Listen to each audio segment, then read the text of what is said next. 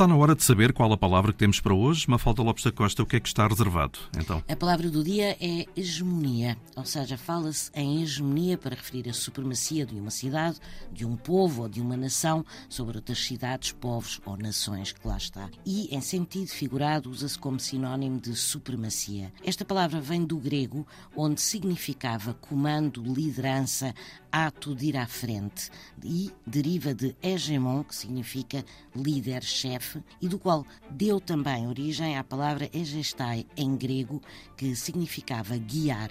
Hegemonia era assim o ato de liderar, guiar os outros, e daí que hoje em dia tenha derivado para exercer o poder sobre os outros, exercer uma supremacia. esta e outras palavras do dia estão disponíveis para escuta permanente na página da Antena 1 na internet. Edição Mafalda Lopes da Costa.